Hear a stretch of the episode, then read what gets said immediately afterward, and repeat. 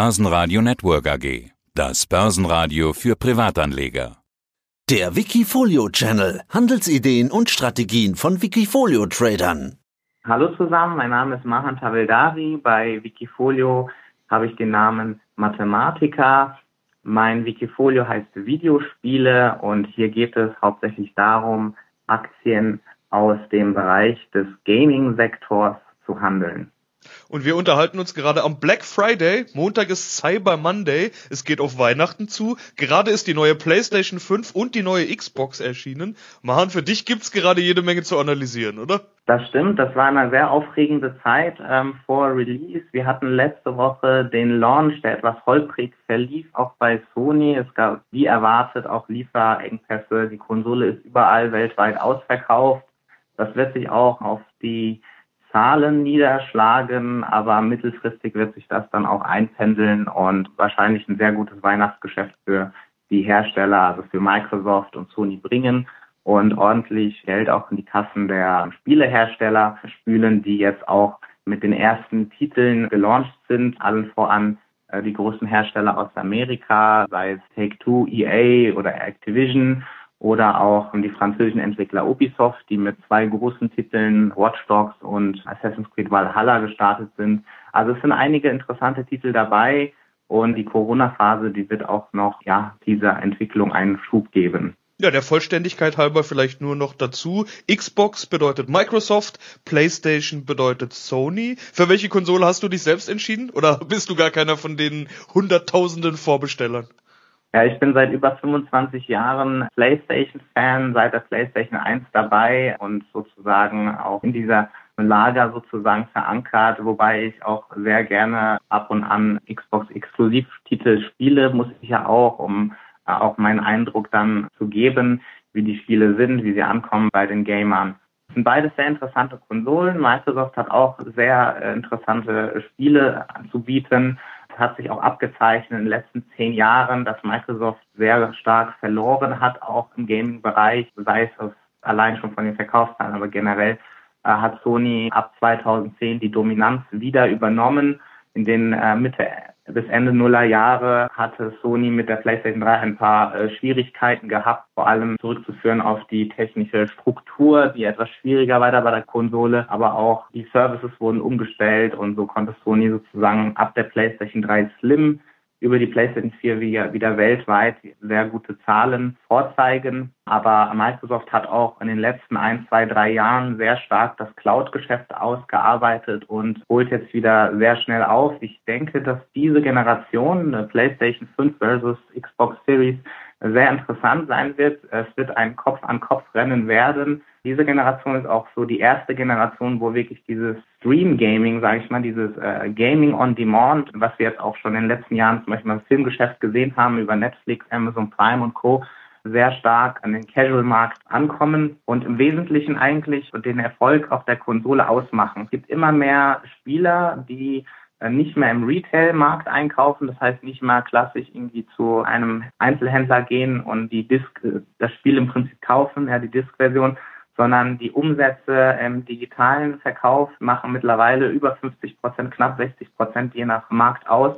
Also immer mehr Spieler sitzen zu Hause und kaufen sich die Spiele, die dann heruntergeladen werden, auf die Festplatte der Konsole oder gestreamt werden sogar auf die Konsole. Also da hatte ja Sony auch seinen Streaming-Dienst eingeführt vor einigen Jahren, der jetzt auch immer breiter an den Markt angelangt.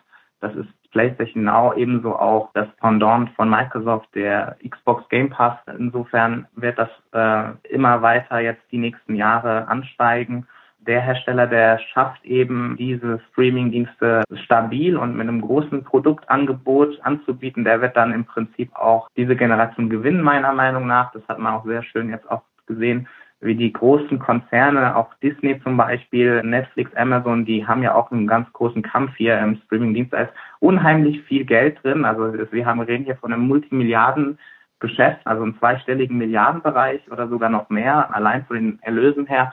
Und das wird im Gaming, also es, ist, es ist unglaublich, wenn man sich die Zahlen anguckt, wie schnell das ansteigt. Das wird die nächsten zwei, drei Jahre neben E-Sports, was natürlich auch eng verknüpft ist, der Trend, mit diesem Trend, mit diesem Streaming-Trend, der wesentliche Faktor im Gaming sein. ja, das ist das größte Potenzial, was ich die nächsten zwei, drei, vier Jahre sehe. Ja, wen siehst du denn vorne? Du hast ja gerade gesagt, einer macht das Rennen.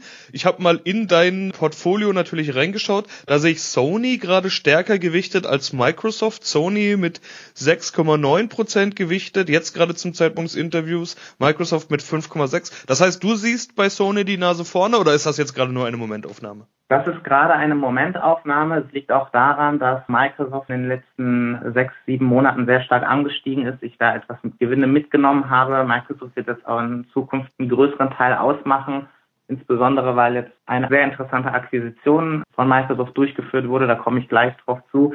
Sony ist jetzt natürlich relativ gut gewichtet, muss man sagen. Das liegt auch daran, dass ich hier am größten das Potenzial sehe in den nächsten drei bis sechs Monaten dass Sony sehr gute Zahlen präsentiert aus dem PS5 Launch. Hier werden wahrscheinlich aber auch einige Anteile dann auch mitgenommen, wenn sich die Aktie gut entwickelt. Ich nehme ja auch von Zeit zu Zeit das Rebalancing an, so dass sich angleichen wird. Also ich versuche Microsoft und Sony so mehr oder weniger gleich zu gewichten, wird in dieser Generation genau auch so sein wahrscheinlich, dass die beiden ja richtig ein Kopf-an-Kopf-Rennen haben werden.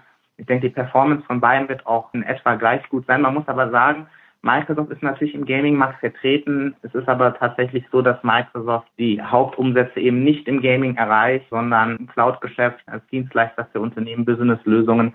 Da Sony hat einen ganz anderen Fokus. Früher hatte Sony wirklich 20 Prozent vielleicht der Umsätze im Gaming-Bereich erreicht. Mittlerweile ist Sony eigentlich ein Videospielkonzern geworden, also über 50, 55 Prozent der Umsätze kommen aus der PlayStation-Sparte. Das ist in der Umstrukturierung von Sony letzten Jahre so auch strategisch gemacht. Viele unwirtschaftliche Sparten von Sony wurden abgestoßen. Ja, also allen voran Tablet-Geschäft, Laptop-Geschäft, Fernseher wurde heruntergefahren, teilweise auch andere Bereiche, weil man einfach hier gesehen hat, hier das digitale Geschäft mit dem Gaming ist viel lukrativer, hat sich hierauf konzentriert. Das ist bei Microsoft teilweise auch so. Es wird jetzt immer auch ansteigen, aber das Geschäft mit den Cloud-Lösungen ist dann doch eigentlich das, das Kerngeschäft von Microsoft, muss man sagen. Und das sieht man auch als Gamer-Nutzer. Es gibt natürlich sehr viele schöne Angebote für die Xbox, aber man sieht eigentlich, dass Microsoft im Herzen eigentlich natürlich noch das äh, Microsoft von Bill Gates ist sozusagen, natürlich auch durch die modernen Lösungen, die jetzt Microsoft anbietet aber Sony hier sozusagen den Kern der Gamerschaft etwas besser trifft, wobei man sagen muss, dass es hier auch wirklich eine schwierige Differenzierung ist und äh, das wirklich auch an, an einigen Stellen gar nicht bemerkbar ist. Also äh, wenn wir jetzt zum Beispiel Nintendo noch dazu ziehen, eigentlich als dritten Hersteller, der auch wirklich eins zu eins konkurriert im Gaming mit Microsoft und Sony, hat aber doch einen anderen Fokus, hat sich auch ein bisschen abgekoppelt von diesem klassischen Lebenszyklus der Konsolen. Es gibt eigene Zyklen für Nintendos Konsolen. Nintendo hat seinen Markt gefunden, hat auch hier unheimlich viel Potenzial was aber leider, muss ich sagen, die letzten sechs, sieben Jahre eigentlich nicht wirklich genutzt wird. Also nach der Nintendo Wii, die wirklich ein Verkaufsschlager war, immer noch ähm, sehr gute Zahlen äh, historisch zeigen, gab es da wenig Innovationen. Ähm, Nintendo hat es leider nicht geschafft, hier nochmal einen, ja, einen richtigen Boom sozusagen im, im Mainstream-Markt zu schaffen. Es ist natürlich mit der letzten Konsole äh, besser gelaufen, muss man sagen. Ich sehe auch noch Potenzial, aber hier muss ganz schnell was passieren, dass Nintendo auch äh, von diesen Trends E-Sports plus eben äh, Streaming im Gaming profitiert, weil wenn Nintendo hier nicht auf den Zug aufsteigt, dann wird das die nächsten Jahre ein bisschen eng werden. Also hier haben auf jeden Fall Sony und Microsoft die Nase vorn. Am stärksten gewichtet ist weder Sony noch Microsoft bei dir im Portfolio, sondern Square. Mhm. Du hattest mir in einem anderen Interview mal gesagt, dass du erst die Konsolenanbieter gewichtest, dann die Game-Anbieter und dann die anderen. Square ist jetzt ja kein Konsolenanbieter. Warum sind die bei dir eigentlich momentan am stärksten gewichtet? Genau, Square Enix ist äh, etwas übergewichtet. Da werde ich auch die nächsten Wochen, erwarte ich noch einen guten Ausstiegssignal. Das kommt dann durch die technische Analyse, ähm, ein paar Gewinne mitnehmen. Square Enix hat die letzten Jahre sehr erfolgreich erwirtschaftet, äh, sehr gute Spiele rausgebracht, die gut verkauft wurden, allen voran auch natürlich Platzhirsch Final Fantasy. Das ist ein sehr interessanter Publisher. Ähm, er ist auch von laut Marktkapitalisierung etwas übergewichtet, muss man sagen, im Wikifolio. Ich sehe hier einfach auch sehr viel Potenzial. Deswegen ist das auch mit 7,5 Prozent hier drin, wird aber die nächsten Wochen wahrscheinlich nochmal unter 7 Prozent absinken, weil hier auch einige der schönen Gewinne auch mitgenommen werden und in die anderen potenziellen Aktien gesteckt werden. Sprechen wir mal noch generell über deine Performance. Corona war ja, ja, ein Extraschub für Gaming und für Konsolen. Klar, wir alle sitzen zu Hause, viele beschäftigen sich dann eben mit Zocken oder wollen sich mit irgendwas beschäftigen. Da bleibt eben oft die Konsole übrig. Deine Performance sagt schon alles, 35% plus in 12 Monaten. Normalerweise machst du im Schnitt 22,2% plus, was ja auch schon nicht schlecht ist, aber 35% sind eben eine deutliche Überperformance.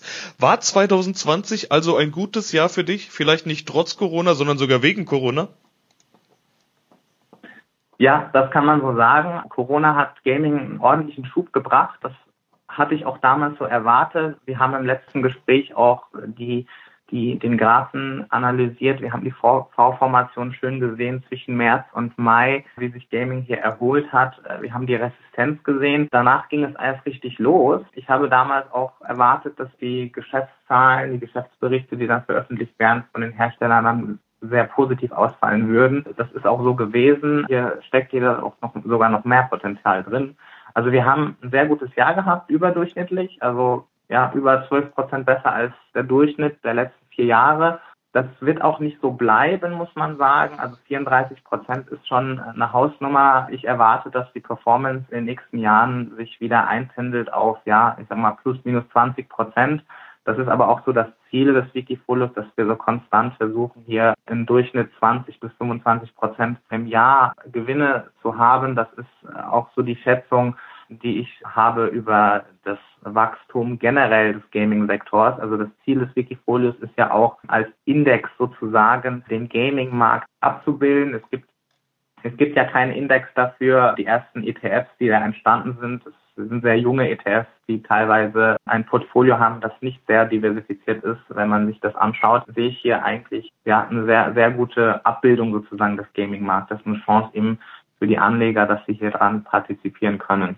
Eine Sache noch zu Corona. Also Corona hat natürlich nicht nur generell den Verkaufserlösen geholfen, den Unternehmen geholfen. Es gab auch drei sehr interessante Akquisitionen. Also die Unternehmen, die eben in, den, in der Videospiel-, Computerspielindustrie eben agieren, die haben natürlich auch durch die steigenden Umsätze ordentlich Liquidität gehabt, um Einkäufe zu machen. Es sind hier drei interessante äh, Akquisitionen. Zum einen hat Microsoft äh, Zenimax Studios gekauft. Das ist äh, die Muttergesellschaft von Bethesda Softworks. Äh, die Gamer kennen wahrscheinlich die Spiele Skyrim, The Elder Scrolls, Oblivion etc. Es ist ein sehr, sehr ein Kultspiel, muss man sagen, sehr gut verkauft, wird seit äh, ja, neun Jahren, zehn Jahren immer noch sehr, sehr breit gespielt. Die gehören jetzt Microsoft. Die Transaktion hat siebeneinhalb Milliarden Dollar gekostet. Das ist schon ein sehr hoher Preis. Allerdings ist das auch eine sehr interessante IP, eine sehr interessante Lizenz mit viel Potenzial, die hier eingekauft wurde. Ich sehe hier noch Potenzial im Kurs von Microsoft, da das ist zwar schon eingepreist, muss man sagen. In den nächsten ein, zwei Jahren werden die Produkte, die durch Zenimax dann veröffentlicht werden, sehr viel Cash natürlich in die Kassen von Microsoft spülen. Das wird sehr wichtig sein. Insofern äh, ist das ein Pluspunkt von Microsoft. Das ist auch ein Vorteil gegenüber der Konkurrenz. Es gibt noch zwei andere Akquisitionen. Einmal Zynga, etwas weniger bekannt. Die haben einen chinesischen Hersteller für Mobile Gaming gekauft für knapp zwei Milliarden. Dann noch den amerikanischen Hersteller Take-Two. Die haben Codemasters übernommen, auch vor kurzem für knapp eine Milliarde. Codemasters, das ist der Hersteller für Formel 1 Spiele, Dirt, also äh, Rennsimulationen und genau Rallye-Simulationen auch eher ein kleinerer Hersteller sind, aber trotzdem sehr interessante Transaktionen, weil die alle in sehr kurzer Zeit geschehen sind und zwar zwischen im dritten Quartal quasi, im vierten Quartal, also zwischen Juni und November. Also hier sieht man, dass ordentlich eingekauft wird. Also im M&A-Geschäft läuft es hier gut im Gaming. Das ist auch typisch in Boomphasen, dass, dass Hersteller eben diese Liquidität nutzen, diese Chance nutzen, um sich kleinere Hersteller anzueignen, um sozusagen ihre Marktanteile auszubauen. Cash bei dir, 3,6 Prozent. Das heißt, auch du kannst dir noch das eine oder andere aneignen. Auf der anderen Seite, du hast jetzt gerade schon angesprochen, mit Blick auf die nächsten zwei bis drei Jahre siehst du jede Menge Potenzial. Warum bist du eigentlich nicht 100 Prozent investiert? So wie das alles klingt, müsste man doch eigentlich jetzt sagen, juhu, es geht los.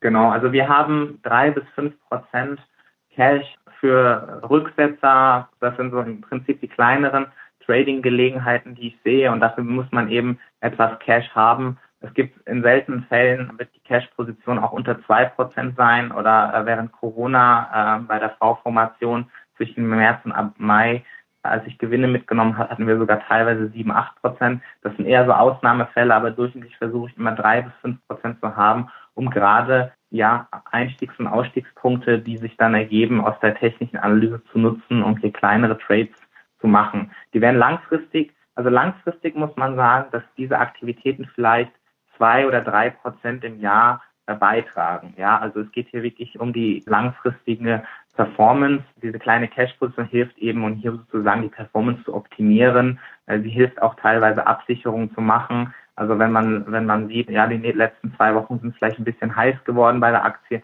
dann kann man hier ruhig ein Prozent mitnehmen. Und wenn man dann sozusagen die Konsolidierung dann hat, da nochmal einsteigen. Und hierfür brauche ich einfach den Spielraum. Ja, dann wünsche ich erstmal viel Erfolg für die, erstmal fürs Weihnachtsgeschäft. Da werden wir mal sehen, welche ja. der beiden Konsolen sich durchsetzt. Und dann dir natürlich auch einen guten Start ins neue Jahr machen. Vielen Dank. Danke dir. Die Top-Trader bei Wikifolio. Börsenradio Network AG. Ihr Internetradio für Börseninformationen.